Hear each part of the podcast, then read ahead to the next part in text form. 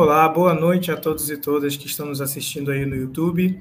É, sejam bem-vindos e bem-vindas ao evento de lançamento do livro Teoria Sociológica Contemporânea, Autores e Perspectivas, organizado por Carlos Eduardo Cel e Carlos Benedito Martins, é, lançado pela editora Vozes.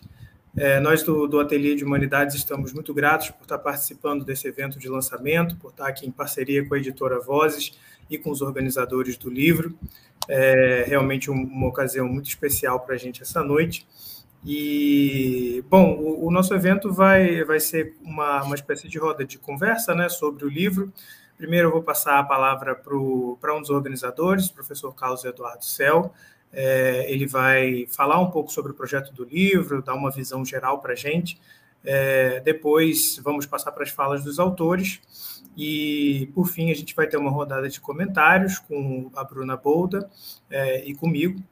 E, enfim, qualquer coisa, se vocês tiverem perguntas, questões, quiserem ir colocando aí nos comentários do YouTube, é, é só colocar. Queria lembrar vocês também que o livro já está à venda, né? A gente está com um, um, desconto de 25% usando o cupom que vai aparecer aí na tela de vocês é, válido até dia 15 de dezembro. Vocês também podem encontrar o livro pelo site do Ateliê de Humanidades, tá certo? É, então, para começar, passo a palavra para o professor Carlos Eduardo Cel. Uma boa noite para todos vocês. Queria falar da minha alegria de estar aqui entre, entre amigos, né? com o Lucas, com o André, do Ateliê de Humanidades, meus colegas Carlos cadeia, né? nós estudamos juntos, estamos compartilhando esse momento, a minha aluna Bruna, aqui da Universidade Federal de Santa Catarina, o Paulo né? e o Fabrício, né? nós que nos encontramos já há tantos anos é, para discutir teoria sociológica. Né? Então, que bom estar aqui compartilhando com vocês esse livro. Eu vou fazer uma coisa muito simples, vou fazer uma apresentação mesmo, né, das ideias centrais do livro, para quem ainda não conhece, né? Não vou falar muito, porque estou mais interessado nas contribuições de vocês. Né? Só queria registrar, inevitavelmente, dois agradecimentos. Né? O primeiro é um agradecimento ao Carlos Benedito Martins, ele não pôde estar presente essa noite, ele está na Europa.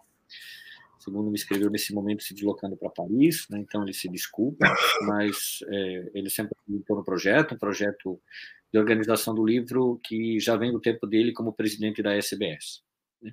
E depois o livro foi para a editora Vozes. Então, aqui minha palavra de agradecimento à editoria da Vozes, principalmente a Lina, né? que, que deu destaque, que valorizou o nosso trabalho, que tornou ele público. Tá bom, o que eu queria fazer é apresentar para vocês um pouco a lógica com a qual esse livro foi organizado. Né? Porque a gente não queria é, fazer simplesmente uma espécie de elenco desconexo de nomes e teorias. Então, um juntadão de coisas que não tem relação com nada. Né?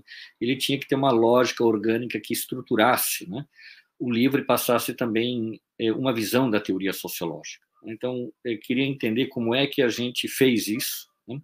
tendo em vista que esse é um empreendimento complexo, nós reunimos 20 professores de diferentes universidades do Brasil e do mundo, né? mas fundamentalmente pessoas é, que trabalham no Brasil, que são brasileiras ou que estão ligadas ao Brasil. Tá? Então, isso eu queria destacar muito. Eu acho que nós estamos oferecendo, digamos assim, um produto genuinamente brasileiro. Né? Essa não é uma tradução, essa é uma produção nossa que faz um panorama do que a gente tem eh, atualmente na teoria sociológica contemporânea a gente, eu e o Carlos, pensou muito né, para que ele fosse bastante completo, mas é claro que ele não poderia ser exaustivo. Né? Se a gente tentasse fazer um elenco de tudo que foi produzido dentro daquilo que a gente chama teoria sociológica contemporânea, teríamos que organizar um dicionário com pequenos verbetes. Então, tivemos que fazer escolhas.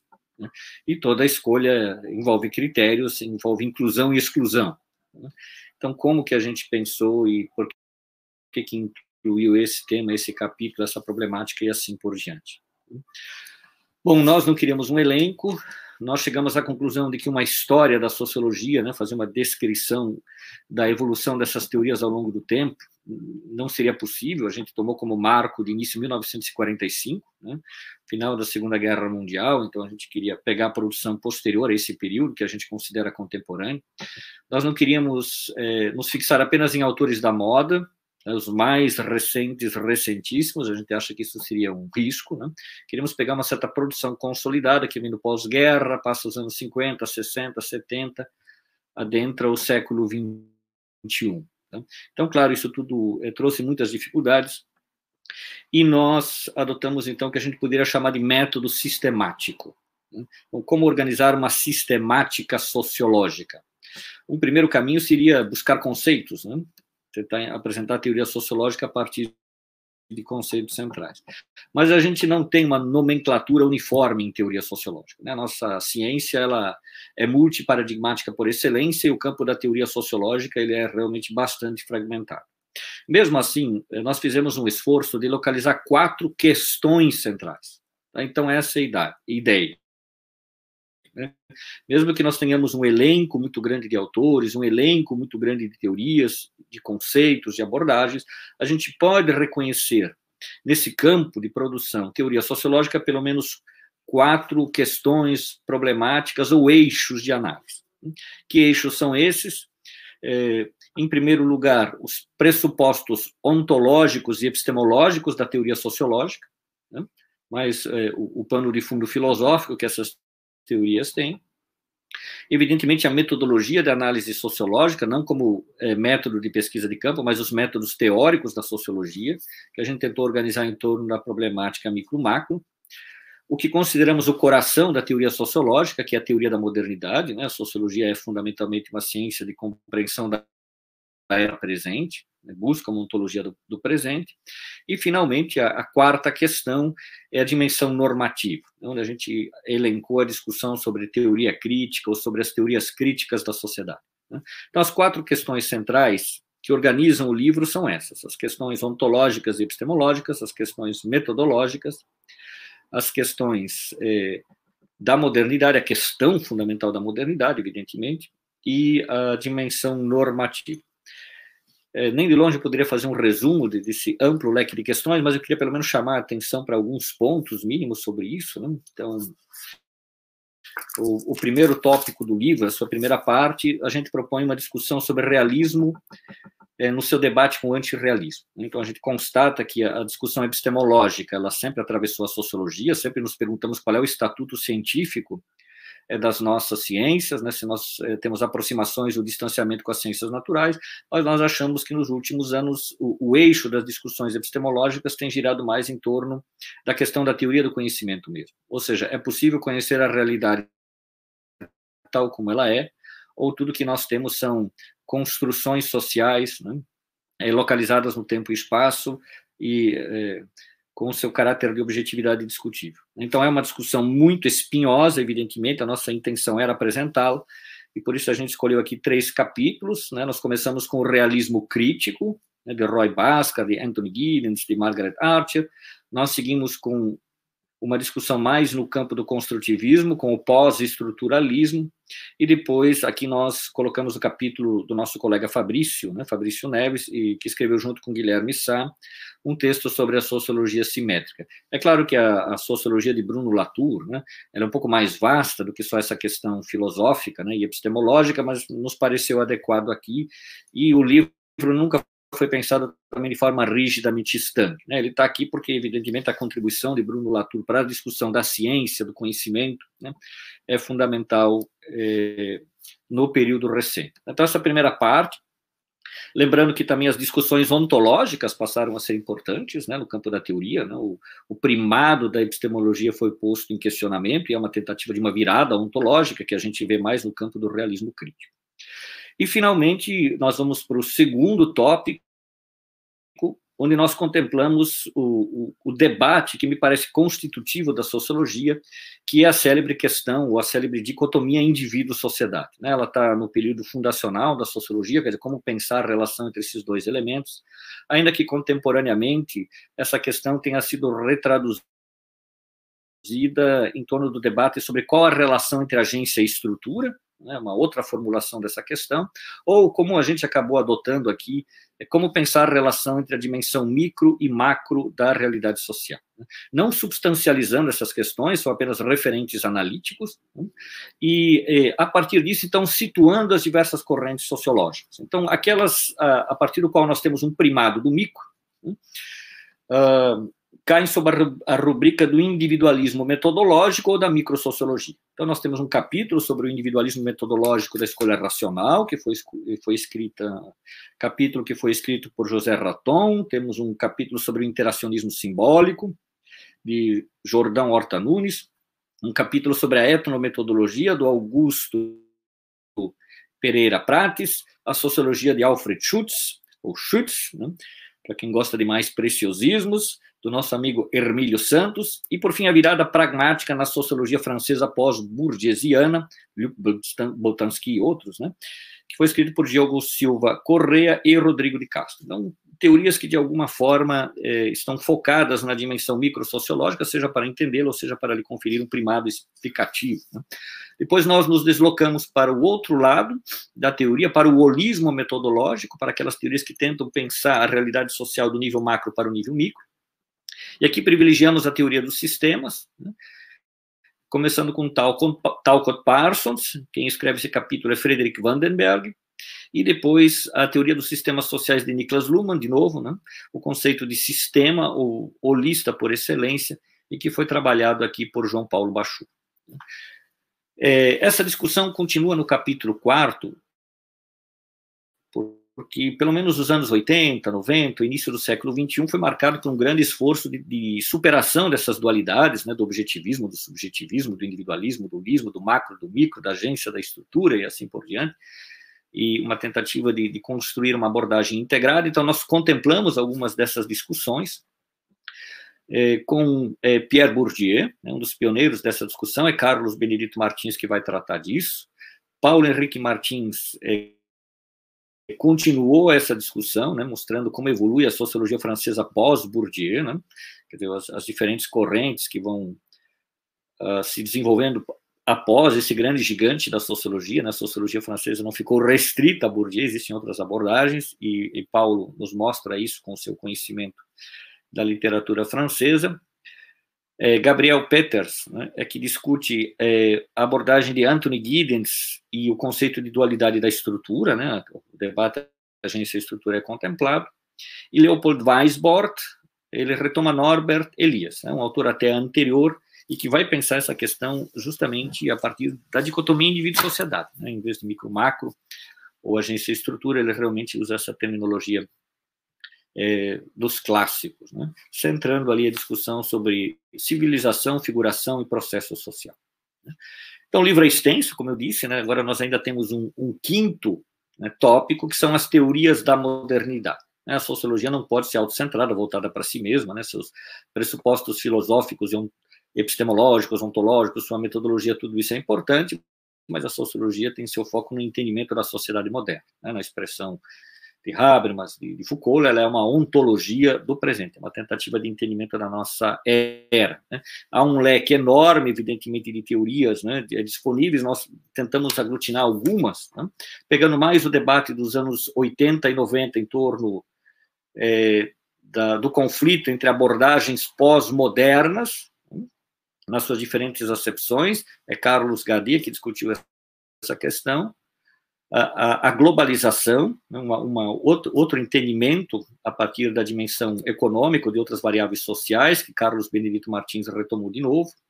Eu me encarreguei da abordagem das modernidades múltiplas, né, que tenta entender a diversidade do mundo contemporâneo a partir é, da cultura e das suas diferentes civilizações, e Adélia Miglevich Ribeiro, a questão do pós-colonialismo. A gente poderia dizer que, em termos de modernidade, as discussões sociológicas contemporâneas elas discutem não, as transformações internas da modernidade, em que medida né, a, a modernidade se deslocou para além de si mesma, mas mais recentemente as discussões sobre globaliz, global, globalização, modernidades múltiplas, pós-colonialismo, no fundo mostram que a sociologia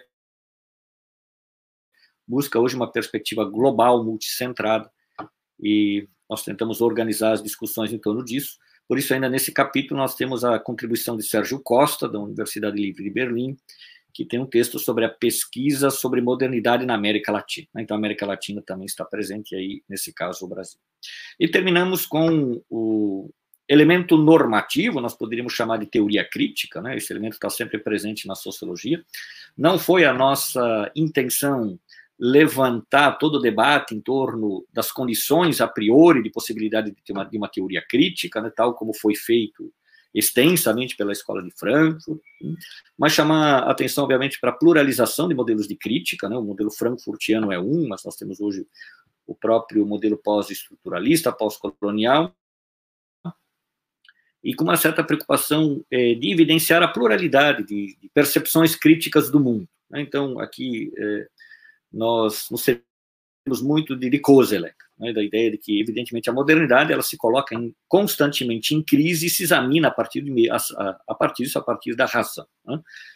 E o que vai se traduzir na sociologia com um conjunto de teorias sociais, mas que são fundamentalmente não tanto teorias da modernidade, mas teorias sociais críticas da modernidade, ainda que muitas vezes esses elementos não se separam. Né? Nós vamos ter uma teoria crítica da modernidade em Habermas, nós vamos ter uma crítica da modernidade em Giddens, em Bourdieu, e assim por diante.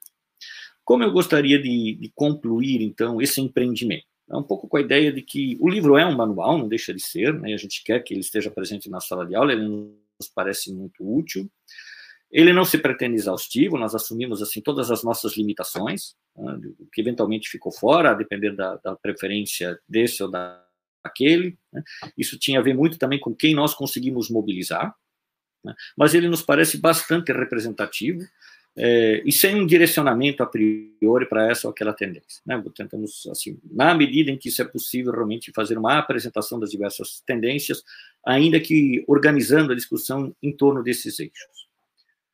Para concluir em definitivo, né, eu acredito que esses eixos em torno dos quais nós podemos organizar a teoria sociológica talvez sejam um caminho para a gente repensar um pouco a função é, dessa agenda de pesquisa na sociologia. Quer dizer, o que eu mais temo, até certo ponto, é que a teoria sociológica seja um assunto de hiperespecialistas. Né? Então, se a teoria sociológica virar um assunto só de GTs da Ampox, né? e os nossos pesquisadores de campo se desconectarem dessa discussão, nós temos um insulamento pouco produtivo. Né? Mas como levar adiante a teoria sociológica? Né? É tanto clássica quanto contemporânea. Os clássicos estão em forte questionamento. Né? A nossa referencial, Marx, Durkheim e Weber, hoje é é posta em dúvida. Nós não temos um elenco de autores contemporâneos, consensualmente aceitos, basta a gente olhar as disciplinas de teoria sociológica nos cursos do Brasil, que os professores fazem escolhas a partir das suas leituras. É um empreendimento muito difícil. A sociologia não tem um léxico, é um vocabulário categorial unificado. E eu, eu não acho que, que deva ter. Né? Acho que isso, de fato, esvaziaria a nossa pluralidade, a nossa riqueza teórica. Mas eu acredito que uma teoria sociológica é possível na medida em que a gente, pelo menos, localiza algumas questões centrais que organizam o campo. E é importante que a teoria sociológica, nesse sentido, volte a ser a sociologia geral. Eu fiquei muito contente com uma tradução recente é, de um livro de Pierre Bourdieu que tinha exatamente esse título. Né? Tudo bem que Bourdieu vai apresentar sua sociologia como a sociologia geral, essa é uma retórica comum, mas eu acho que nós perdemos isso. Tá? Nós, nós é, não temos, eu, eu não acredito numa sociologia que, no final das contas, não, não, não desemboque numa sociologia geral. Uma ciência sociológica que, no fundo, não nos faça olhar para a sociedade presente na sua globalidade, no seu conjunto. Acho que isso sempre fez a riqueza da sociologia. Então, temos que evitar o insulamento em áreas especializadas, empíricas da sociologia, temos que evitar também uma teoria sociológica autocentrada em si mesma, como, fosse, como se fosse uma discussão de filósofo. Né? E talvez possamos, em torno de questões centrais, devolver a teoria sociológica o seu estatuto de sociologia geral. Né? É isso, Lucas, espero que eu não tenha exagerado e que eu tenha conseguido fazer uma apresentação mínima né, do, da estrutura do livro, para que vocês muito livremente né, possam é, discutir, acrescentar, sugerir, criticar.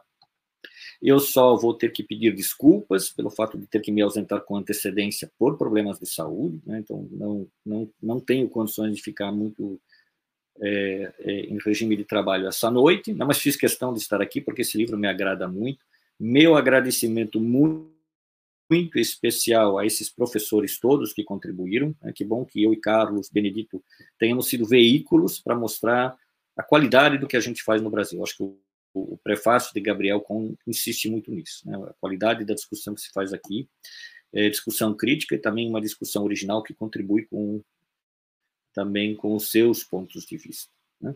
Algumas também desculpas, né, pelas omissões, é, para algumas correções que nós temos que fazer. A gente espera que o livro ele tenha várias edições e que a gente possa reintroduzir alguns autores que acabaram ficando de fora dessa vez por descuido nosso. Me refiro ao capítulo do professor Franz Josef Buser, que eu acabei esquecendo, esperamos reintroduzir. Né? Algumas pessoas nós não conseguimos contactar mais, e a pressa nos, nos obrigou a, a, terminar o livro de uma vez por todas. Né?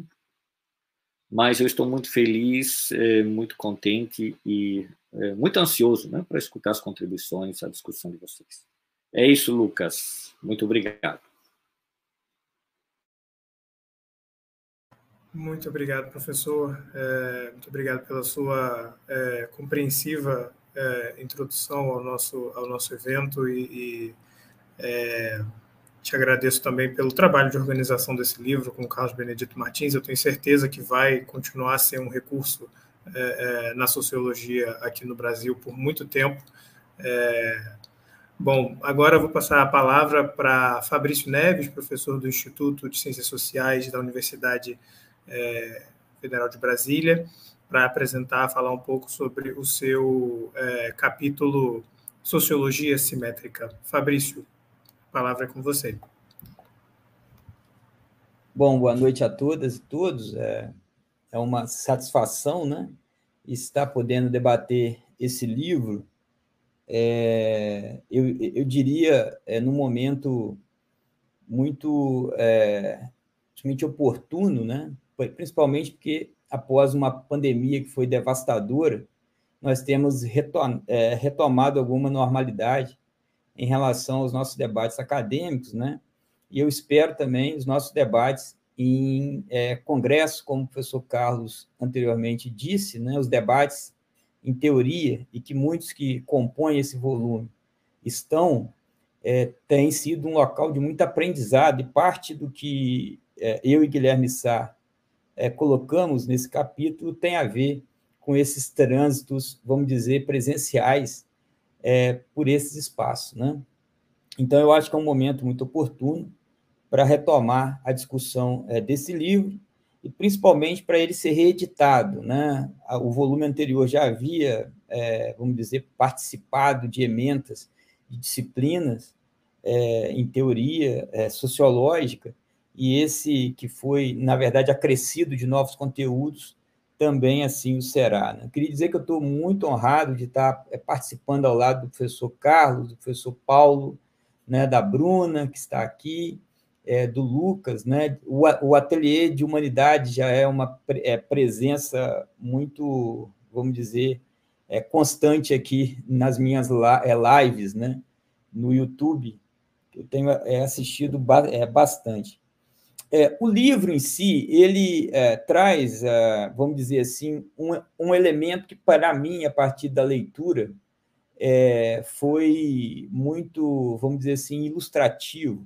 Eu acho que, como o, o, o Céu disse anteriormente, é, ele traz, é, na verdade, uma espécie de cartografia dos principais temas da teoria sociológica, é, esses temas eles estão articulados em muitos artigos, você não consegue, a partir de uma temática só, é, vamos dizer, excluir é, elementos como a relação micro-macro, o que seria, a, vamos dizer, a ordem da interação né, e a ordem da organização.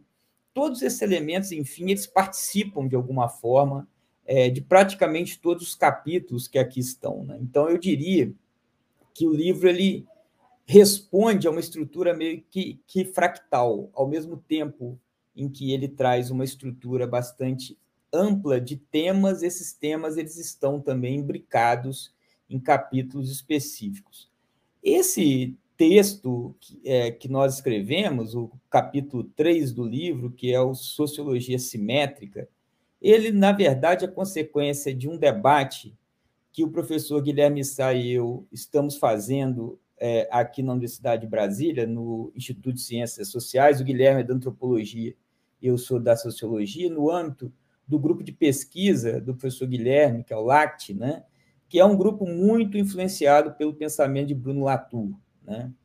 No entanto, a minha trajetória é, teórica é a partir de um ponto de vista crítico da obra de Bruno Latour, principalmente a partir daquilo que vem né, é, é sucedido é, das discussões que ele realiza em seu livro Jamais Fomos Modernos. Né? Então, a minha questão era, de alguma forma, é, é, estar é, discutindo um Latour anterior a esse, a esse livro, né?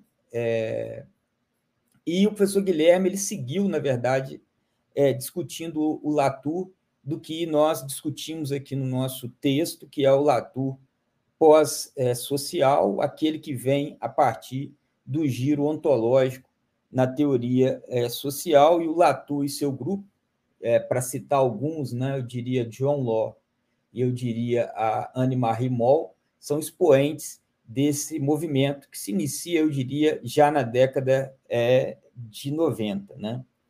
No entanto, e é isso que eu queria é, é, ressaltar, o que eu considero ser sociologia simétrica vai além do pensamento do Bruno Latour.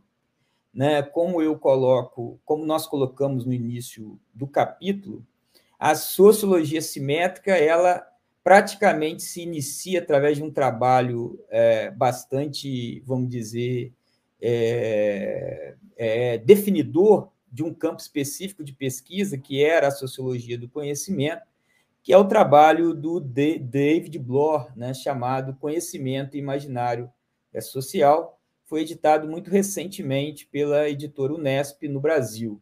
A sua é, tradução, é, diga-se de passagem, uma excelente a tradução está disponível é, via editora Unesp. Né? Naquele livro, que na verdade causou um certo escândalo na epistemologia, principalmente de matriz naturalista e realista, David Bloch, como vocês sabem, ele propunha uma simetria entre né, o conhecimento falso e o conhecimento verdadeiro. Esse elemento de simetria tratava, de alguma forma, o mundo é, natural nos mesmos termos que o mundo é, social ou seja, as entidades naturais deveriam ser consideradas a partir também das entidades sociais. Na crítica que Latour faz, e desculpe, na crítica que é, Michel Calon, né, um colaborador muito próximo de Latour, faz da abordagem simétrica de David Bloor, na visão deles, Bloor teria sido parcial ao tratar simplesmente, ah, vamos dizer assim, é, dando, é, é, o mundo é, social e a maneira como a compreensão, o significado e o sentido da vida é social atribui, por sua vez, significado e sentido ao mundo é natural.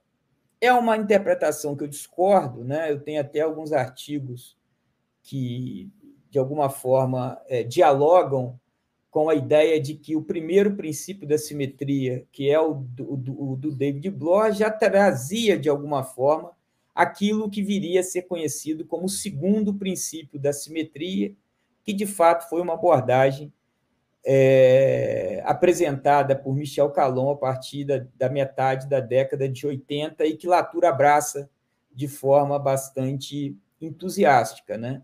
E que eu diria que após esse abraço, é, Latour é, de fato, o autor que extrapola é, a segunda simetria, ele leva essa segunda simetria até o, o, o paroxismo, né? ele exagera nos argumentos da segunda simetria, chegando, é, inclusive, à terceira, ao, ao terceiro princípio da simetria, como nós também discutimos aqui no nosso capítulo. O segundo princípio da é, simetria, nesse sentido, não é difícil de compreender, trata-se tão somente de uma abordagem simétrica em relação ao mundo natural e ao mundo é, social. Na visão de Michel Calon e Bruno Latour, o primeiro princípio teria sido construtivista para a natureza e realista para a sociedade. O que eles propunham agora é uma abordagem que pudesse ser é, simétrica com esses dois mundos que aparentemente eram irreconciliáveis, e na visão de Latour, a modernidade, embora tivesse um discurso que buscava é, é, elaborar uma saída para essa, essa abordagem irreconciliável, ela o que fez foi proliferar, é, na verdade, aquilo que eles vão chamar de quase objetos, aquilo que eles vão chamar de híbridos né, de sociedade e cultura, e, portanto, é a partir dessa compreensão é, de uma modernidade radicalizada é que Latour parte, então, para a discussão do segundo e princípio. Para isso, ele tem que, que criar uma, uma suposta nova teoria é, social ou uma nova teoria do é, social, nem que seja, na verdade, para negar é, toda a teoria é, social é, que emerge a partir de Durkheim e reforçar um ponto de vista das associações humanas e não humanas que advém da discussão de Gabriel é Tarde, um, um, um conterrâneo de, de Latour, que não teve a mesma sorte de Emile Durkheim. Né? Eu não tenho muito tempo a mais para falar, mas rapidamente, o terceiro princípio é exa exatamente a simetria entre aquilo que Latour vai chamar da abordagem dos modernos e da abordagem dos não modernos. E eu acho que é um princípio que foi pouco discutido, nós colocamos isso aqui no nosso texto. Essa falta de discussão, eu acho que tem a ver muito mais é, com, vamos dizer, o não interesse do centro da produção, entre aspas, né, da teoria é social, e, eu diria, uma espécie de colonialismo mental que aqueles ditos não modernos também sofrem em relação a esse centro da produção teórica, e, portanto, o que nós de, é, deixamos como exercício é, é, teórico para o nosso lugar, para o nosso contexto de produção é, sociológica, é exatamente refletir a partir dessas assimetrias né, que o que nós conhecemos como teoria é social main, mainstream tem é produzido. É pensar a partir daqui. E para isso, quem sabe, um bom exercício seria praticar aquilo que um conterrâneo nosso chamado é, Guerreiro Ramos tem, tem proposto, ou seja, a proposta da redução é, é, é, sociológica. Talvez essa seja, vamos dizer assim, um princípio de simetria que seria muito rentável né, para os exercícios é, sociológicos de nosso tempo. É, posto isso, eu agradeço muito e, com atenção, aguardo o, a, a, as perguntas. Um abraço. Muito obrigado, Fabrício, pela sua fala pela apresentação. É, queria também deixar aqui o agradecimento ao Guilherme Sá, que não pôde estar presente, mas também é, escreveu esse capítulo com o Fabrício. Muito obrigado ao Guilherme. É, agora passo a palavra para o professor Carlos Gadeia, é, do Programa de Pós-Graduação em Ciências Sociais da Unicinos. Carlos, é, o tempo é seu, fique à vontade. Muito bem, obrigado e boa noite a todos. Um prazer estar aqui con colegas, con Pablo Enrique, reencontrarlo, con Fabricio, con Bruna ¿eh? y con amigo Carlos Seu, que teve que sair agora. Eh, y bom, y agradecer justamente a Carlos Seu pela organização deste livro, conjuntamente com Carlos Benedito, pelo excelente trabalho que fizeram, né, de organizar, de, de um pouco conduzir toda esta, esta organização de este trabajo de muito fôlego, né? Tem 400 y pocas páginas.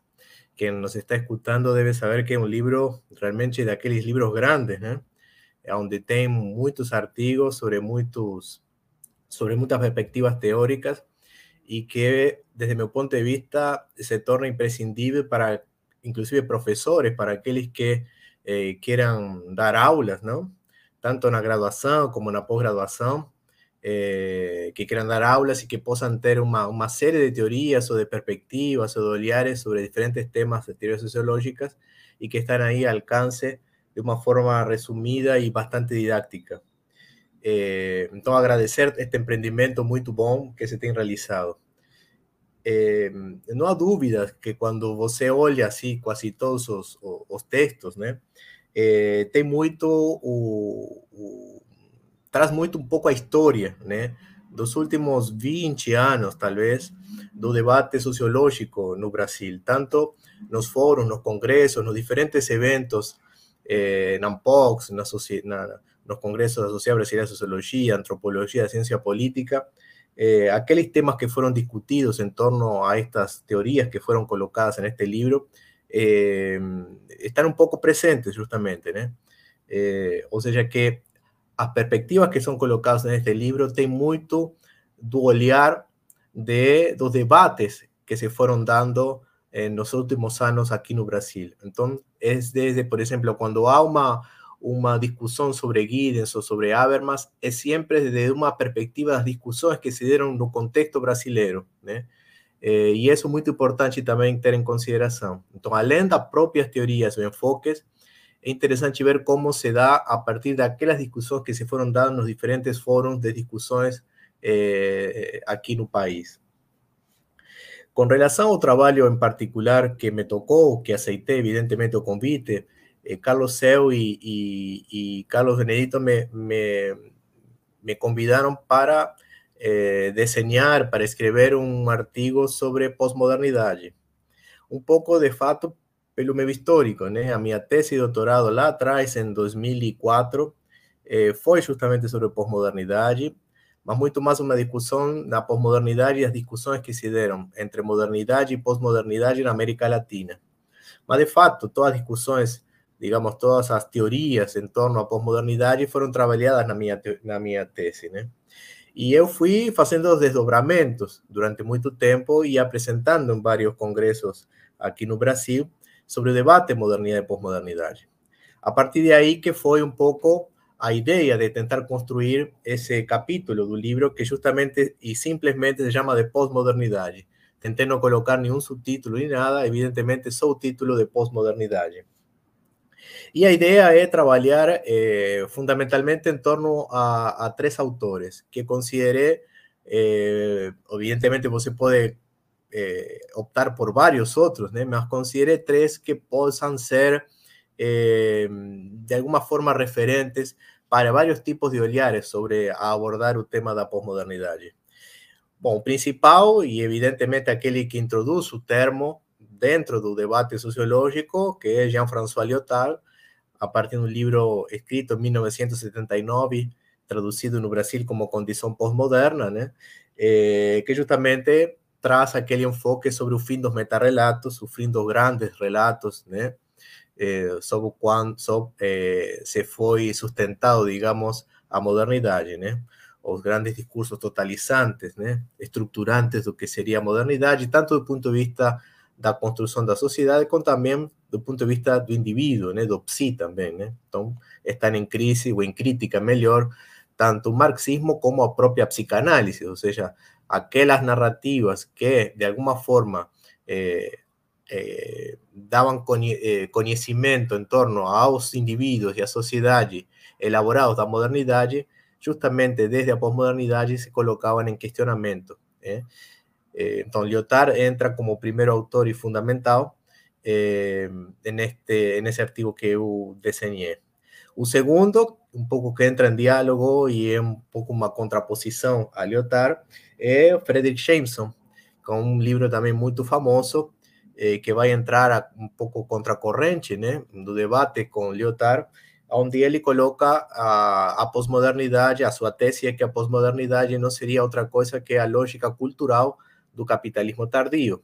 Ou seja, para Jameson, a pós-modernidade não seria uma nova etapa, não seria um novo estágio, nem sequer teria uma, uma, um registro epistemológico, uma forma de conhecer o mundo, né? sino que a pós-modernidade se eh, reduziria a uma, a uma esfera, a, a, uma dinâmica cultural, digamos, uma transformação típica da dinâmica da cultura própria do sistema capitalista.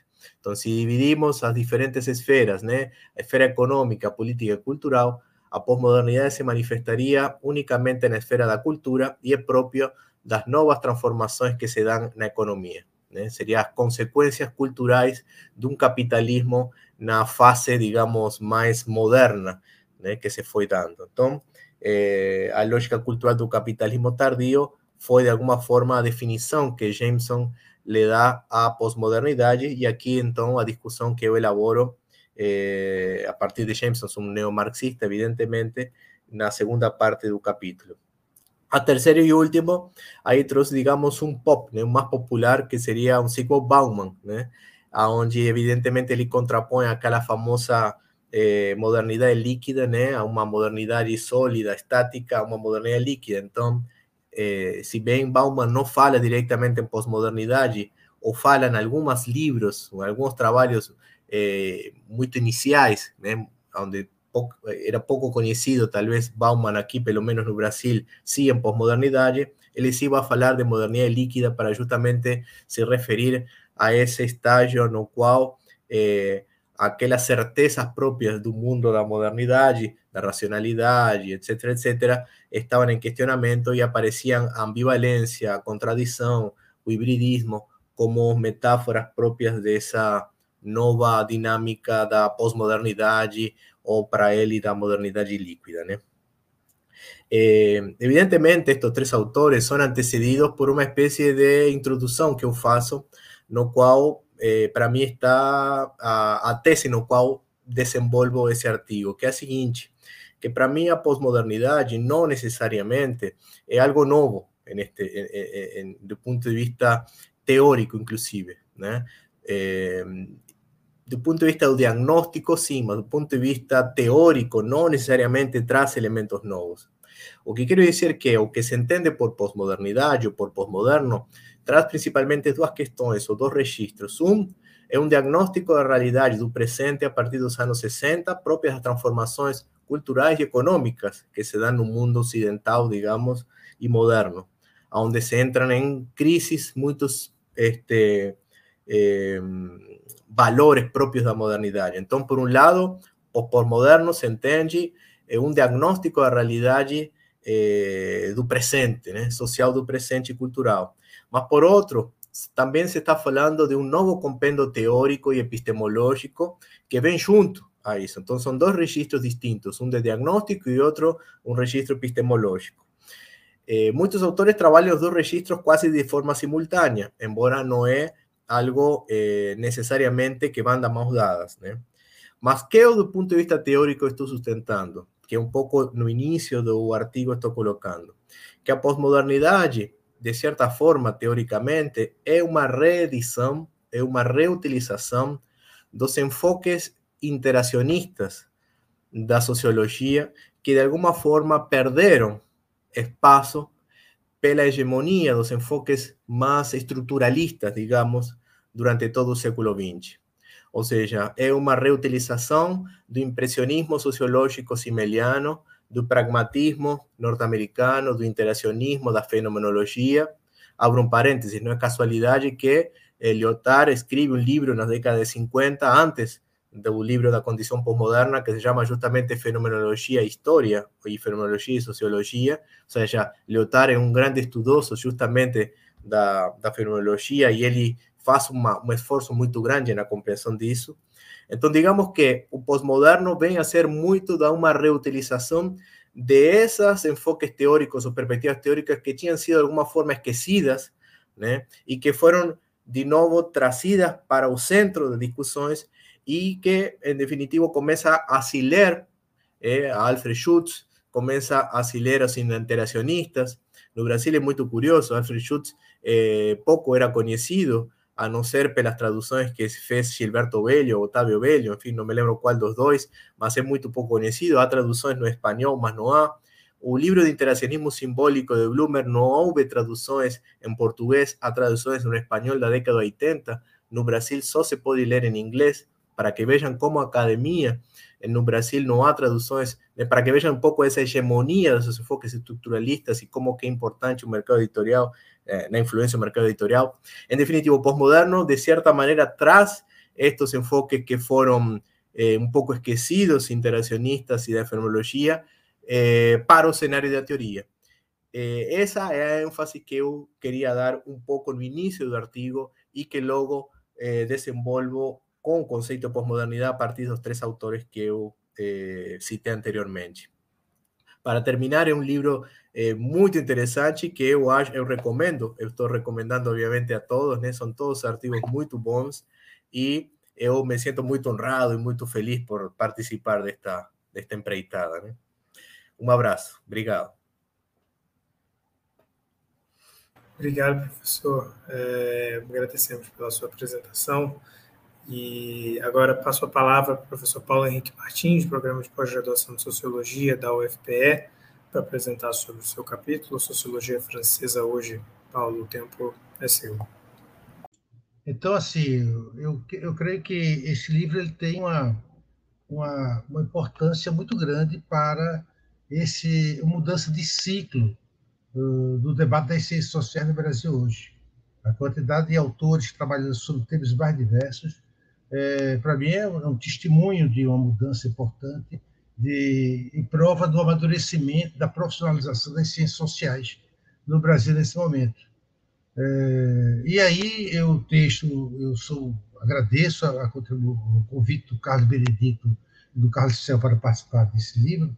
Eu fiz uma, uma, um texto sobre a questão da sociologia francesa, porque praticamente minha vida intelectual, grande parte eu vivi na França, e, e fiz a partir de uma abordagem sobre a questão do estruturalismo. Mas eu queria aproveitar essa discussão aqui, esse momento, porque eu acho que é um momento importante de a gente fazer, repensar o novo ciclo de profissionalização das ciências sociais e da sociologia no Brasil. Eu acho importante, então, eu trazer um testemunho pessoal sobre é, a, minha, a minha relação com, a, com as ciências sociais francesas, com a sociologia francesa em particular, e como ela impacta então na minha na minha visão de mundo e do e da minha da minha admiração por, pela importância desse livro hoje, né? Eu, por exemplo, eu fui, fui para com esses três momentos, vivi em três momentos diferentes na, na França. Eu vivi entre 1977 e 81, primeiro momento, que eu chamo o momento da utopia da emancipação eu vivi o segundo momento na França, entre 1900. No primeiro momento, eu fiz um doutorado de terceiro ciclo.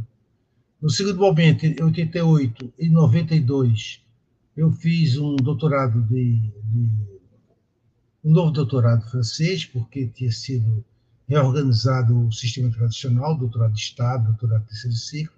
Eu fiz um novo doutorado. Esse segundo momento eu chamo o momento, o primeiro é a utopia da emancipação, esse segundo chama Utopia do Ocidentalismo, e depois fui fazer já um pós-doutorado no final dos anos 90, é, até 2001, que eu chamo a distopia da globalização.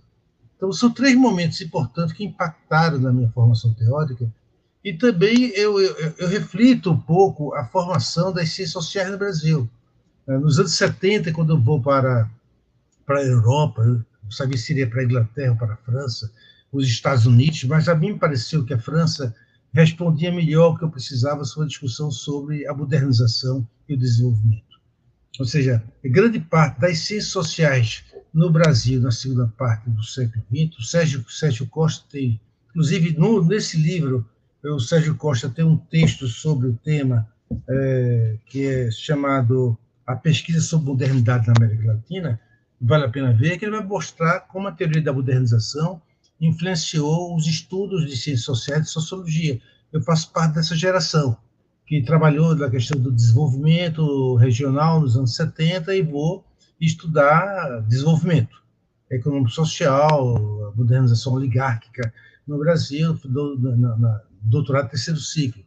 E aí eu fui para a França nesse momento que eu chamo do momento da utopia da emancipação, porque de fato, depois de mais de 68, o clima de efervescência no final dos anos 70 na França, é, com, com, Foucault, com, com Lyotard, com, com todo uh, Castoriadis, Lefort, uh, Edgar Morin, o marxismo estruturalista, uh, Polantes, eu fui, inclusive, aluno de, de, de, de Polantes, eu fui seu aluno e eu tive do seu enterro, eu e Décio Salles, na oportunidade, prestando condolências à sua família.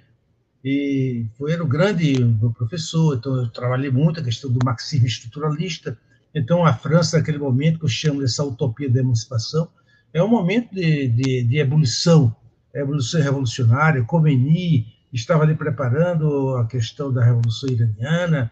Havia no Camboja o Pol Pot, que também tinha estudado, fez seu doutorado também na França.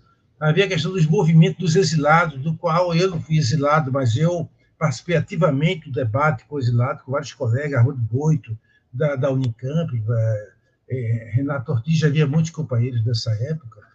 É, bem, então, esse é o momento de, que eu chamo de momento da emancipação do, do, das ciências sociais, e isso vai ter um impacto importante na formação da geração de intelectuais que vão fazer a primeira onda da profissionalização da sociologia no Brasil.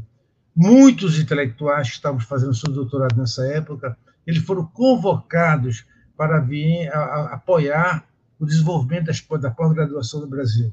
Não existia praticamente doutorado quando eu saí do Brasil em 77, e via na Unicamp, da USP, no Rio de Janeiro, três ou quatro doutorados, e na minha área, que eu queria trabalhar com essa questão do, da modernização, eh, não havia. E eu fui trabalhar lá, onde conheci vários colegas que estavam trabalhando a questão da modernização na África, na Ásia.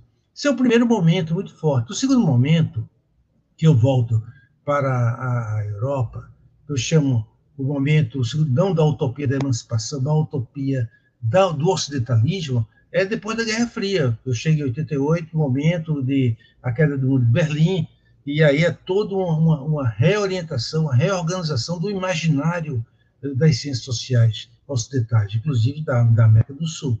Né? Essa nossa concepção de democracia, nossa concepção de modernidade e modernização, ele, ele se restringe do ponto de vista geopolítico.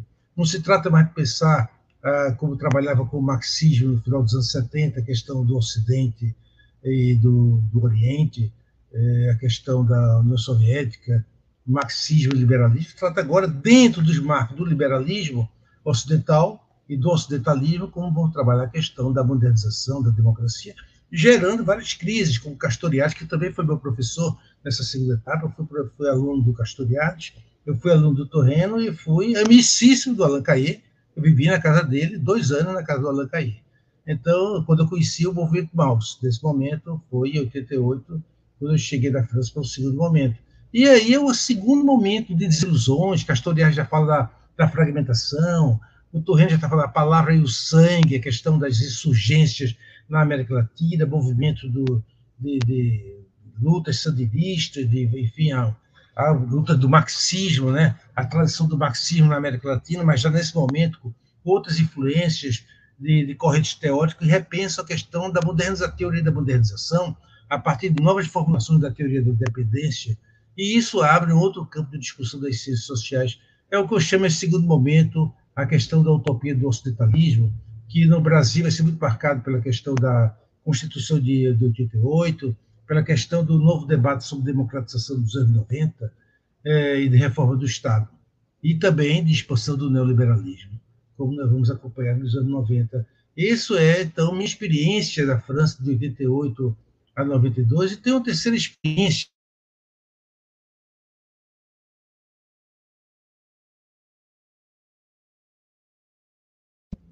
De 99 a 2001, a França está um pouco deprimida. Então, o debate teórico é mais sofisticado, mas ele é mais limitado a culto de autores. E isso vai se refletir muito no Brasil também, culto de certos autores, certas ideias, como se aquela perspectiva revolucionária que eu tinha conhecido nos anos, no final dos anos 70 na Europa já não existia mais. Agora tem mais uma perspectiva reformista. E é nesse momento que a profissionalização das ciências sociais no Brasil vai se limitar muito mais à organização das, da questão administrativa, formação de, de quadros docentes, discentes, etc., no terceiro momento, a partir do, do final do, dos anos 80, do, do final dos anos 90, que eu vejo esse conformismo presente tanto na, na Europa como na América Latina e no Brasil. É, eu, eu entendo que o, o, há uma, não podemos falar de ciências sociais em geral quando eu fui para lá, havia eh, tanto, havia o campo europeu, dentro do campo europeu, diferenças entre o campo da, da, da, França, da Alemanha, dos Estados Unidos. Na França, no final dos anos 70, pouco se lia, eu conhecia a tradição do Max Weber, não se conhecia a, a, a metodologia, não se conhecia o interacionismo simbólico. Essa, essa é a, a penetração das ideias é, francesas, é, da, da norte-americana, da sociologia norte-americana, do Latour, se fez a, a partir do Castoriadis, do Bourdieu, de uns outros autores que foram, que foram trazendo é, o debate da microsociologia, do internacionalismo simbólico, das teorias sistêmicas, enfim, para e foram traduzidos na França. Então, os anos 80 é um momento de grande tradução da França. A França eh, parecia muito um campo muito provinciano, muito erudito, mas muito provinciano. Então, esse é o contexto das ciências sociais na França, nessa grande virada que eles vão conhecer do giro epistemológico a partir do final dos anos 70. Desculpa, final dos anos 70, exatamente. Nós temos aquela virada da, da, da de maio de 88, a, a, a expansão de uma crítica teórica formidável, que a partir daí começa a dar uma virada na, na construção, do, na crítica do estruturalismo, na crítica de, e na emergência, ou na, na, afirmação de uma série de teorias de base fenomenológica e interacionista que, a partir, que surge a partir daí. Eu queria lembrar ainda assim que a, a minha experiência com a questão francesa é que tem quatro pontos que marcam a, a, construção do pensamento francês e que vai interferir na forma como nós, como a recepção se dá no Brasil dessa questão do pensamento francês. A primeira questão é a questão colonial. A minha experiência, quando estive nos institutos de desenvolvimento, colegas da África, da Ásia, da América Latina, era a formação de quadros burocráticos. Né? Eu, conheci pessoas que depois se tornaram colegas, se tornaram dirigentes, dirigentes de, de, de, desses países da África e da Ásia, do, do Oriente Médio. Então, essa questão colonial era muito forte, sempre muito forte, na, na, na construção do, do, das ciências sociais na França, assim, uma sociologia aplicada para o terceiro mundo. Isso foi muito presente né, dessa, dessa minha primeira experiência que tive na França. Na segunda já era completamente diferente. Na segunda já é um pensamento emancipatório a partir da, da crise da, do mundo, da, da queda do mundo de Berlim. Então, além da questão colonial, eu vi na França, vejo no pensamento francês, uma questão muito forte ligada ao positivismo, ao estruturalismo, ao universalismo e à organização do Estado Nacional. Né? Isso é muito importante, essa questão do, do, do universalismo francês, diferente da forma como os alemães, Louis Dumont mostra isso na, da, da, comparação da questão da França e da Alemanha, como na Alemanha você tinha um pensamento mais é, etnocêntrico acentuado, não? O espírito alemão do Herder e toda a filosofia alemã, o francês era mais esse pensamento universalista. E esse pensamento universalista francês ele sempre escondeu um preconceito colonial muito, muito acentuado, muito arraigado, desde essa época e até hoje. Existe um preconceito cultural dentro do campo intelectual francês com relação às sociedades periféricas do sul global. E eu percebi, percebi pessoalmente esse tipo de preconceito na minha prática intelectual na França. Quando apresentei minha candidatura à Escola de Altos Estudos de Ciências Sociais, por exemplo, eu percebi muito essa, essa esse preconceito com relação aos sul-americanos, em geral. Né? Então, veja bem, então essa questão do universalismo esconde o preconceito. Ainda hoje, o Bourdieu faz uma discussão sobre hábitos a partir da questão da Argélia, e isso não vai ser colocado como uh, uma fonte importante à experiência cultural argelina na construção do pensamento universalista do Bourdieu. Isso só para citar um exemplo, poderia citar vários outros, embora fazendo, por exemplo, a honra a, a, Marcelo Mous, que vai escrever o ensaio sobre a a partir de, uma, de, de, de, busca de outras experiências culturais, onde se vivencia a questão da dádiva nos Maori, nos, nos Pigmeus, enfim, em vários outros lugares, que ele vai trazer para a crítica do ocidentalismo. Mas aí é um caso excepcional. Além, então, da questão colonial, do positivismo e da organização do Estado Nacional, muito forte na organização, a questão do republicanismo, da organização da sociologia e das ciências sociais na França, tem a questão também da reconstrução da Europa dos movimentos sociais pós-guerra.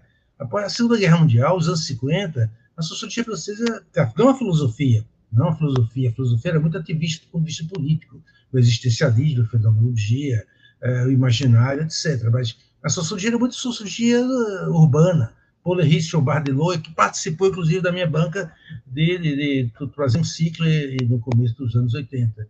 É, e aí depois, essa, é, mas essa ebulição dos movimentos sociais na Europa, da França, em Paris em particular, e com todos os exilados e intelectuais e estudantes de outros lugares, na América do Sul, muito presente, e a América Latina, então isso contribuiu para essa efervescência que vai, que vai impactar sobre um, certo ativismo intelectual que marca a organização do campo intelectual no Brasil. Então, nós temos no Brasil uma espécie de um paradoxo, nós temos um ativismo intelectual muito forte, marcado pelo ativismo francês, não estou falando do alemão nem do. Embora na Alemanha existe, menos na Inglaterra, menos nos Estados Unidos, um ativismo intelectual muito forte é dado da França, que ao mesmo tempo foi se misturando com uma espécie de uma espécie da formação de um burocratismo intelectual e acadêmico no Brasil, à medida que o campo ele foi se ampliando e foi se especializando, e até se fechar o seu ciclo, como nós fechamos hoje, porque, de certa forma, hoje, tudo que você pode estudar, ao contrário da minha época dos anos 70, tudo que você puder estudar hoje no Brasil, você já tem aqui, só precisaria fazer uma bolsa sanduíche lá fora para complementar a sua formação. E para aí, não sei quanto tempo eu tenho, eu, Lucas pode dizendo, que eu tenho muita coisa para falar sobre essa minha experiência, eu queria falar da tradução humanista francesa, que também existe na, na, na, na, na, na Alemanha, de uma forma diferenciada, mas, mas na França ela é muito interessante porque a sociologia procurou se afirmar como ciência na luta contra a filosofia. E, de certa forma, depois do pós-guerra, dos anos 60 e 70, 70, há um retorno da sociologia no, na rediscussão com a filosofia. O que já havia acontecido antes, a experiência de Georges Bataille, é, do, do, Vignot e todos os outros, você vai observar que já havia uma reaproximação, mas se tornou mais evidente nos anos 70, o que eu chamo de uma tradição humanista, da relação da sociologia, tanto com a filosofia, pensar em Breton, Sartre, Merleau-Ponty, Kojève, Bataille, com a literatura, Baudelaire, Flaubert, Proust, Camus, Balzac, etc., psicanálise, Lacan, Doutor, Rudinesco, então, a sociologia ela, ela, ela, ela, tem uma interferência, ela retorna em força no debate com a, com a filosofia e com a literatura e com a psicanálise, que é bem presente na obra do, do, do Foucault, por exemplo, tá certo? Eu penso que isso vai impactar também na formação das ciências sociais no Brasil. Nós temos essa tendência a fazer, apesar da, da, da, do impacto disciplinar, da visão técnica do trabalho das ciências sociais no Brasil desde os anos 70 até agora, de fato, existe essa perspectiva humanista de um diálogo, inclusive o Carlos Cel falava de uma sociologia geral, que de fato é uma sociologia geral que encontramos em Durkheim, encontramos em Weber, encontramos, encontramos em Marx, e que aí está presente também no Brasil e também na América Latina, é uma sociologia geral que mantém esse diálogo humanístico com, com outras disciplinas. É, eu teria muita coisa a falar ainda sobre mutações das ciências sociais, a certeza do eurocentrismo, é, os seus impactos nas ciências sociais no Brasil, a questão da, do reencontro da sociologia com a filosofia, que falei um pouco, é, a questão da busca da cooperação é, entre internacional, entre norte e sul, entre o pensamento francês e brasileiro, formação de intelectuais, de estudantes, a todo o trabalho de, de adaptação. Eu, pessoalmente, para quem não me conhece bem, eu tenho uma forte aproximação. É, no dos anos 80, conheci com o Alan Caí quando eu fui em 88, quando eu conheci num acidente, porque eu tinha um amigo em comum, é, Pierre Bitum, que era irmão do Jean Bitum, que era professor de geografia, e eu queria morar na França, cheguei lá, e então o Alan Caí estava se casando com a Dominique, e o Pierre me fez, fez o nosso encontro, e eu passei a morar na casa dele, uma biblioteca fantástica, com toda a memória do Boletim de Moço, da Revista de que está residenciando, em 88 ficamos desde amigos até hoje, 25 anos de amizade, e eu, eu apresentei o CAE no Brasil, eu trouxe o Boa Revista do Moço, trouxe o movimento antiutilitarista no Brasil, e dos últimos 25 anos eu tenho difundido, contribuído para difundir, e aí, com agora, com a, essa força do Ateliê de Humanidades, muito grande, do André em particular, na difusão do, do antiutilitarismo, dos estudos sobre a dádiva, etc., que nós temos trabalhado juntos, mas desde 1990 eu venho compartilhando com o CAIE, na minha, minha tese de doutorado na época, o Mito de Desenvolvimento da América Latina, participou inclusive o Sérgio Latouche, que era um dos, dos ícones, dos economistas utilitaristas da época. Bom, eu, é um depoimento que eu fiz a você, desculpe se eu não atendo às expectativas de uma discussão mais crítica, mas eu achei importante trazer um depoimento, enfim, aqui de um intelectual, um brasileiro que está desde os anos 70 até agora atuando na, na, vida pública e da vida acadêmica, e que eu conheci vários momentos de transformação das ciências sociais. Afinal, sou praticamente bolsista do CNPq desde 1982.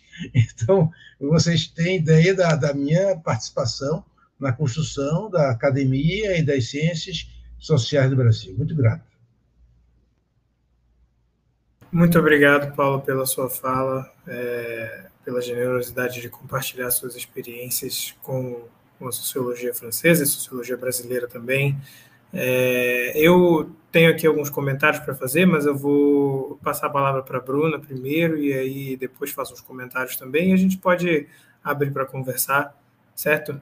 É, Bruna, é, doutoranda na, na UFSC, certo? Não sei se estou apresentando corretamente. Você pode se apresentar. Vou te colocar em tela, tá bom?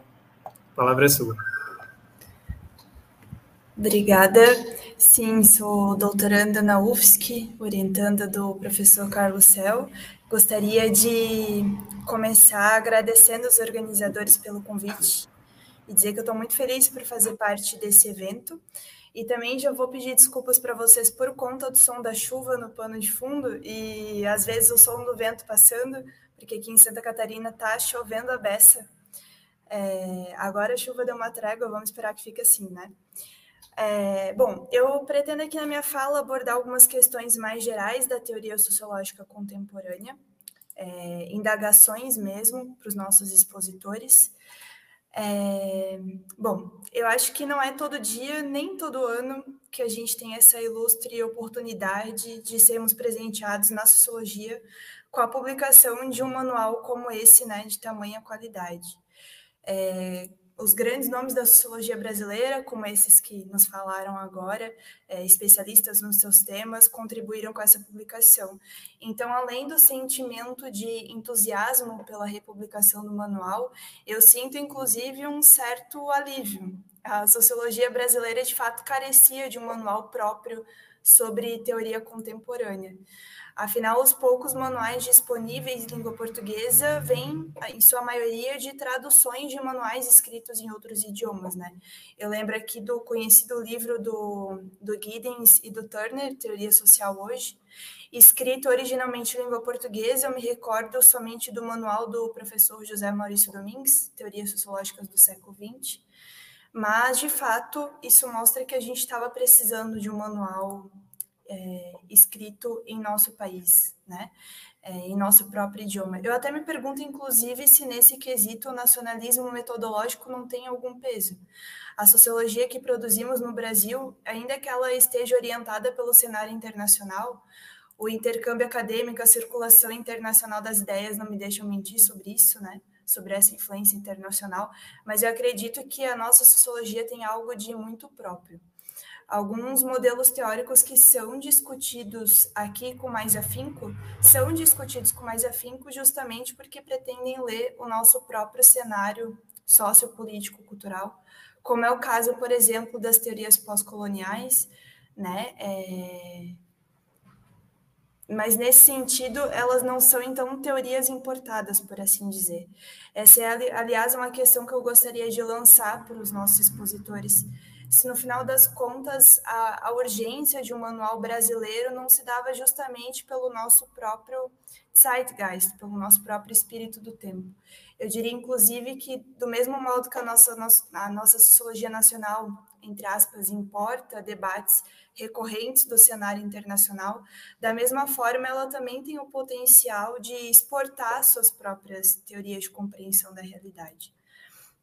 Bom, essa é a primeira reflexão que eu gostaria de fazer, mas eu não vou fugir da responsabilidade que me foi designada, que é comentar especificamente sobre a estrutura e organização do livro, né? Teoria Sociológica Contemporânea.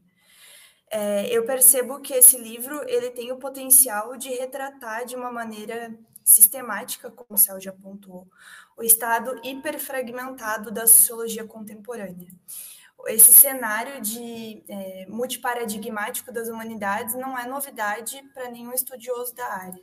Se é que as humanidades em algum momento já vivenciaram algum consenso teórico, estaríamos falando de tempos remotos. Né? Na sociologia, eu acredito que a gente pode afirmar que existe tão somente uma sistemática histórica, para usar o termo do Jeffrey Alexander, que é cumprida pela teoria clássica, mas não de fato de uma unidade paradigmática propriamente dita. Mas isso não indica, ao menos no modo como eu interpreto a questão, algum sinal de anomalia.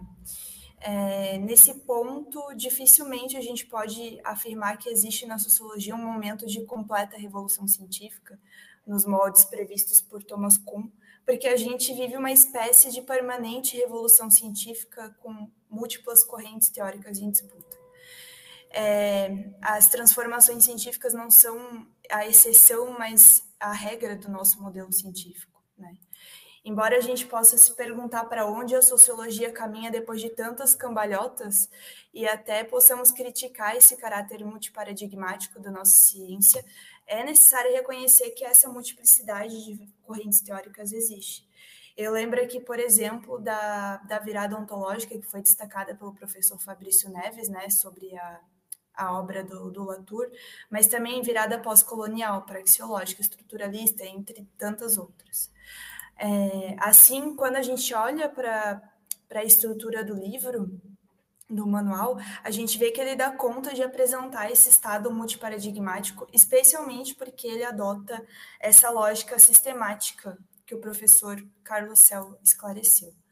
Ou seja, ao invés de realizar uma história da sociologia, esse livro apresenta a sociologia contemporânea a partir de suas correntes teóricas e de problemas estruturantes fundamentais.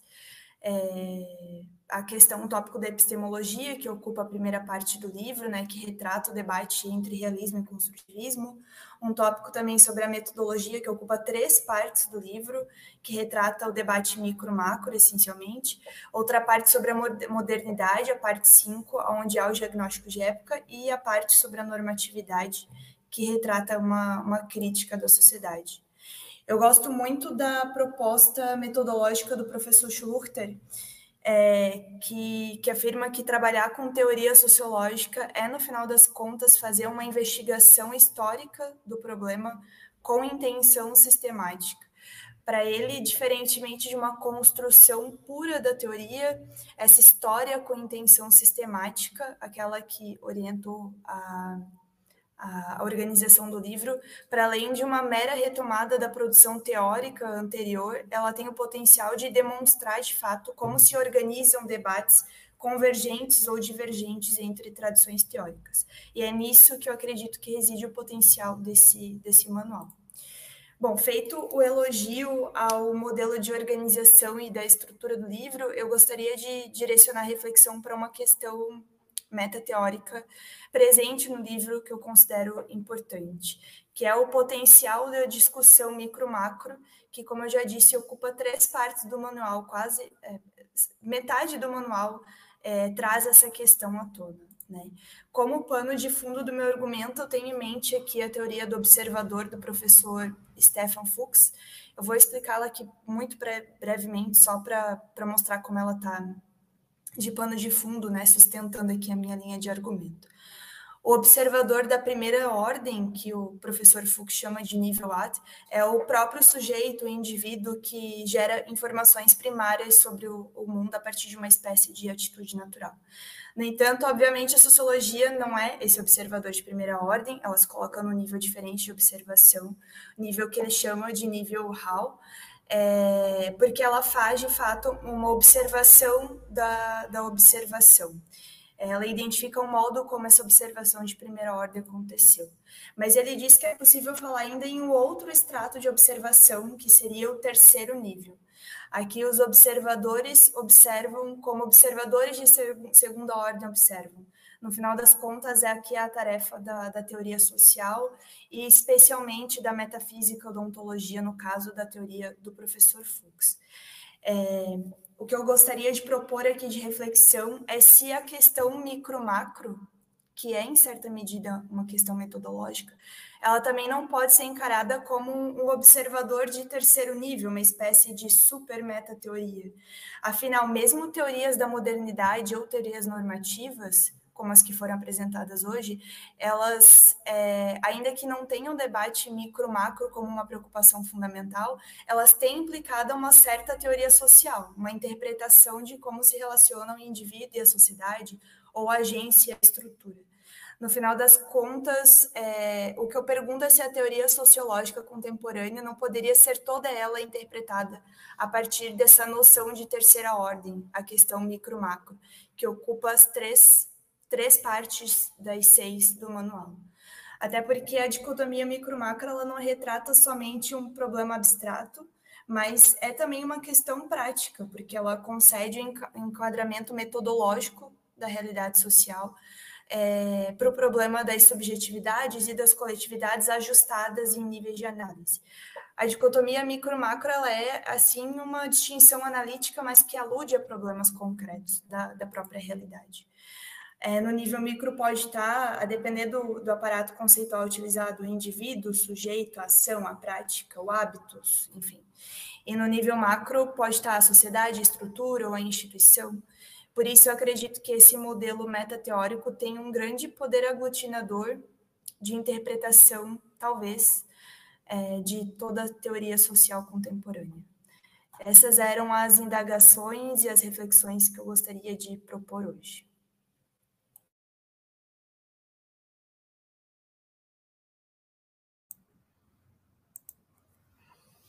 Muito obrigado, Bruna, pelos seus comentários. É, é, fico muito satisfeito porque alguns dos seus comentários também vieram de encontro ao que eu estava pensando enquanto ouvia os, professores e ouvi o, é, o Carlos Cel também. É, e, e, queria te agradecer mais uma vez pela presença, pela dedicação em estar aqui e ter esses comentários para a gente. Estou é, pensando junto com você, eu vou levantar também algumas questões aqui e já passo a palavra para primeiro para o pro professor Carlos Gadê, depois para o professor Paulo Henrique Martins para responderem. É, também deixo aí aberto para o André, se ele quiser fazer alguma intervenção. É, bom, o, o, uma questão que você falou e me, é, é me, me, chamou a atenção, essa questão do, do nacionalismo metodológico, né, como você colocou. Estava é, pensando também, enquanto escutava os professores, sobre a necessidade e a peculiaridade né, de um manual de teoria sociológica contemporânea no Brasil agora. Né? É, não temos muitos, e, e, temos esse agora como uma, algo, enfim, uma obra de, de muita importância, é, de muito vulto, né? uma obra com muitos capítulos que passa por diversas vertentes. Né? É, e, e pensando né, nisso, é, é, me vem à, mente uma questão que é, inclusive, abordada por um dos capítulos, que é a questão, na verdade, da geopolítica do conhecimento, né, do que estaria em jogo aí é, é entre diversas formas e localidades de produzir saber teórico e quais são as dinâmicas que estão por aí. Né? O Paulo também tocou um pouco nisso na fala dele, falando sobre a recepção da sociologia é, estadunidense na França, e, enfim, a recepção da sociologia francesa no Brasil. Né? Tem algumas dinâmicas aí que, que eu acredito que sejam relevantes para a gente entender é, é, não só o estado da teoria sociológica contemporânea, mas o estado da, da produção sobre teoria no Brasil, né? o que ficaria como metateoria, né? a teoria sobre teoria. É, então, eu queria trazer esse, esse ponto né, para a gente discutir. É, e, na verdade, fazendo uma pergunta, né, é, qual é o lugar do Brasil nessa configuração hoje? Qual é o lugar da tradição do pensamento latino-americano, talvez, para é, é, ampliar um pouco a questão, né? É, e se talvez do ponto de vista de vocês faça mesmo sentido em falar isso, faça sentido em falar de uma teoria sociológica brasileira e uma francesa e uma alemã, né? É, porque isso mesmo é uma questão a, a ser discutida. É, e um, um, segundo ponto, depois eu, eu, eu, posso fazer nos comentários, caso a gente é, é tenha tempo para isso, mas eu quero deixar mais tempo aí para vocês reagirem, né? É, é, a questão do, do da, uma questão que está por baixo aí do, do, manual e que é trazida na introdução, no prefácio também, que é para que teoria? Ou, em outras palavras, para que fazer teoria hoje? Né? É, é sempre uma questão muito aberta, eu acho que é uma questão que sempre é perguntada e respondida e, e, e refeita quando a gente senta para discutir teoria, mas eu acho que é, enfim, não deixa de ser relevante, ainda mais no evento que estamos hoje. Né? É, então, faço essa questão é, é para vocês, enfim, reagirem como, como preferirem e, enfim, passo a palavra, se o André quiser fazer uma pergunta, tá com ele, não? Então, passo a palavra primeiro para o professor Carlos Gadeia. Professor, pode responder, diga lá. Certo. Bom, serei breve, tá? Porque, de fato, senão seria... Eh, ficaríamos muito tempo aqui, mas eh, três questões, né? A primeira, bom, eh, a Bruna foi muito feliz, eu acho que foi muito, muito legal que era as colocações dela, né? quando fala desse nacionalismo acadêmico no início, né? Eu acho que ela um pouco veio é, ao encontro do que eu iniciei também falando, do que me pareceu também o que era o livro, que o livro se tra trata de teorias, mas que tem o olhar desde a academia brasileira, ou seja, é um pouco, me parece a mim, o resultado de dos debates, dos encontros, ou seja, é o olhar também de brasileiros, da academia brasileira sobre teorias eh, estrangeiras, por dizer de alguma forma, mas como são processadas ou como são traduzidas nos debates aqui dentro do Brasil. Então, eu acho que essa mesma percepção que ela teve é a mesma que eu também acho e que deve ser ressaltada. Por isso que é um livro que tem esse, esse aspecto e que é único nesse sentido. Muito bem ressaltado que não é uma tradução, sino que é um livro que, por mais que trate, por exemplo, de interacionismo simbólico, que são teorias que são de fora, né, criadas fora do contexto brasileiro, é, são lidas e são é, traduzidas e digamos, este, eh, interpretadas y colocadas un papel eh, a partir de, autores que han discutido eso en diferentes foros dentro de la Academia Brasileira durante mucho tiempo. Entonces, eso es muy importante, con discusiones aquí dentro del contexto brasileiro. O segundo, a questão do micro-macro. Eu acho a mesma coisa que, que diz a Bruna. Eu acho que esse é o eixo. E vou dizer por quê. Porque, por exemplo, eu como as minhas próprias aulas, quando eu faço as minhas aulas de teoria, né? A disciplina que temos aqui é sobre estudos avançados em teoria social.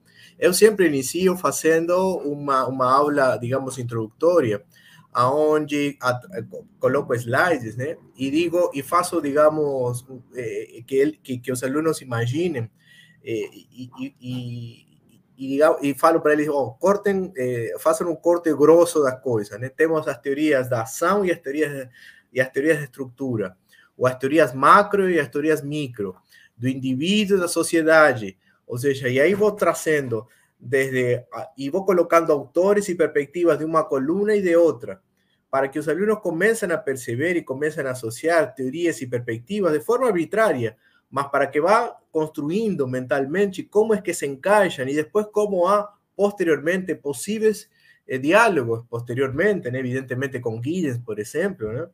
mas como de fato esa tensión es a que siempre las teorías van a estar trazendo, hasta inclusive los días de hoy. Entonces, esa idea de un micro-macro, eh, acho que está no sustrato, permanece ¿no? Eh, como pano de fundo, ¿no? Y a última cuestión, tu pensamiento latinoamericano, ¿cuál lugar? Si se puede hablar de una teoría sociológica brasileira o teoría sociológica latinoamericana. Eh, eu sempre tive muita resistência a tudo isso. Né? Eu não gosto de quando se fala de que o pensamento tem uma nacionalidade ou, ou, ou que tem um lugar de saída, ou tem um lugar próprio de onde se pode pensar. Né? Questiono todo que tem a ver com um pensamento próprio de um espaço geográfico ou um espaço geopolítico, né? É, não sou muito, muito adepto à geopolítica de Mignolo, por exemplo, né? ou, ou, ou a conhecimento ligado a geopolítica, a, a, a, de Mignolo, por exemplo, por, já que se citou um pouco o tema da pós-colonialidade, acho que é a coisa mais complexa que isso, né? Mas também não posso verbalizar, não posso ir além do que estou dizendo, tá? Requeriria de muita maior reflexão e complexidade. Mas de primeira ideia, ideia por exemplo, eu não posso dizer uma teoria sociológica brasileira. O relato que faz Paulo Henrique Martins foi brilhante e, e, e, e, nos, e nos depara um monte de reflexões para que, digamos, o que, o que estamos depois um pouquinho do ponto de vista cronológico e de idade e do ponto de vista acadêmico também, né? Porque ele está dizendo de que era alguém que estava pensando eh, en varios momentos no contexto que ele estava na França, mas ele estava aqui e, e ele trazia e ele levava, ou seja, ele estava fazendo, ele faz teoria sociológica brasileira, ele, ele, ou seja, como podemos determinar o que de fato a geração de Paulo Henrique ou ele mesmo estava de fato produzindo? É muito difícil e isso, se pensamos em vários outros pensadores, autores, né, no contexto que Paulo Henrique estava também pensando, não? Enfim, é, a minha resposta é, é há dúvidas né, com relação a isso. Né? Mas deixaria maiores este, esclarecimentos a, a nosso mestre, Paulo Henrique, então. Obrigado pelas perguntas e muito bom, Bruna. Gostei muito de te ouvir também. Paulo, então passo a palavra para você. Beleza, beleza. Obrigado aí, Carlos. Prazer te reencontrar, hein? Gosto muito de você, de seu livro. Que de vez em quando eu estou lendo ele sempre aqui. Que coisa boa. É, Vamos saber. É, é, é, o seguinte, quando eu saí daqui dos anos 70, tinha três programas de pós-doutorado completos. Hoje, e só em sociologia, nós temos 53. Se colocar antropologia, história, ciência política, você vai para 200. Em toda a América Latina, reúne todas as áreas de ciências sociais, você não tem 40. Então, então nós temos hoje uma, um dispositivo profissional na área de sociologia, pensando em sociologia, o número de doutores, de alunos, de professores, eh, de especialistas, de teses, de dissertações, é algo inacreditável. Inacreditável. Eu estava até dois anos atrás no, no Comitê de Sociologia é, do, do CNPq, a quantidade, a demanda reprimida de novos candidatos para entrar, com os trabalhos fantásticos, fantásticos, projetos, assim, algo muito importante em termos de qualidade técnica. Mas, ao mesmo tempo, eu vejo uma vulnerabilidade muito grande. Quer dizer, se você falta, qual, qual, qual, como é que essa sociologia ela pode prestar é, serviços, transformar é, numa, numa orientação prática para os movimentos sociais, é, leigos religiosos, para os bairros, para as comunidades, é, porque, de fato, é, a universidade deixou de ser o centro de, de formação da, daqueles que estão tomando decisões e construindo opinião pública nesse momento. Nós, a universidade tem uma posição periférica, quer dizer, a quantidade de, de teses de doutorado fantásticas, dissertações, de pesquisas, que não, não são mais acessíveis às pessoas. As pessoas não acessam mais, é, há, uma barreira, um abismo que se estabelece entre a sociologia e, digamos, a sociedade, as esferas públicas da vida social.